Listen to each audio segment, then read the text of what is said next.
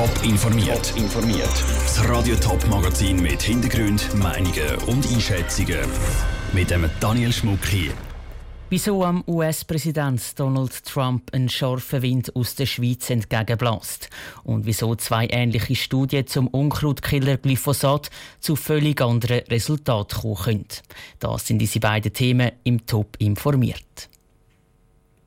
Viel ist schon geschrieben und gesagt worden rund um den Ausstieg der USA aus dem Atomabkommen mit dem Iran. Aber erst am Nachmittag hat sich der Bundesrat Ignazio Cassis zum Thema geäußert und dabei überraschend deutliche Worte gewählt. Er redet unter anderem von einer Zitat Zeitbombe und befürchtet eine Gewalteskalation. Aus dem Bundeshaus berichtet der Matthias Strasser.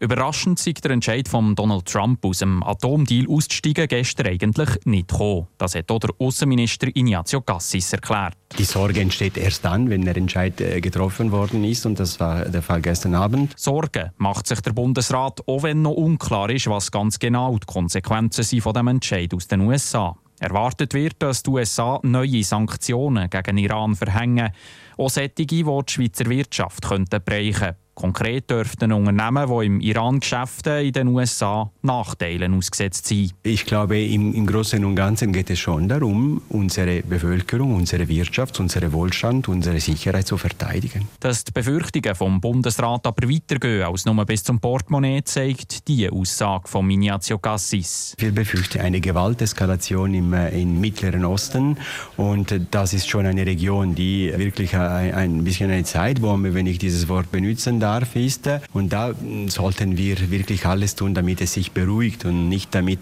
die Gewalt eskaliert. Mit dem Entscheid von Donald Trump ist die Befürchtung von einer Eskalation in der ganzen Region, auch im Bundesrat, nicht mehr einfach eine abstrakte Möglichkeit ungewohnt direkt, kritisiert Ignazio Cassis drum der US-Präsident. Je schneller Entscheide äh, kommen, die das Ganze umkippen, desto unsicherer wird die Welt. Und in einer unsicheren Welt sind alle nervös und man kann schnell die Nerven verlieren. Damit das nicht passiert, wird die Schweiz ihr Vermittlungsangebot an die beiden Konfliktparteien aufrechterhalten. Als erster Schritt hat Ignazio Cassis heute eine Einladung erneuert, die schon länger gilt. Der iranische Präsident Hassan Rouhani soll doch im Sommer auf Staatsbesuch in die Schweiz kommen.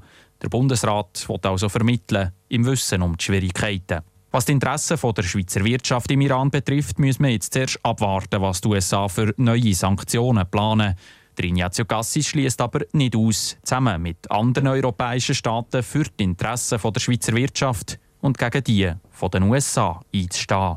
Das ist ein Beitrag von unserem Bundeshauskorrespondent Matthias Strasser. Es hat schon jenste Studien gegeben, die den Unkrautkiller Glyphosat untersucht haben.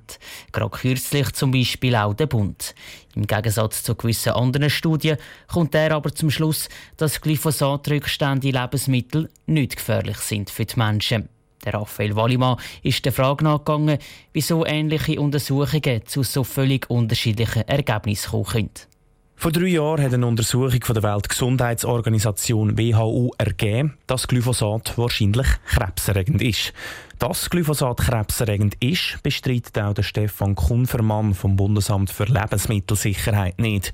Die Studie von der WHO zeigt aber nur der Frage nachgegangen, ob Glyphosat krebserregend ist oder eben nicht.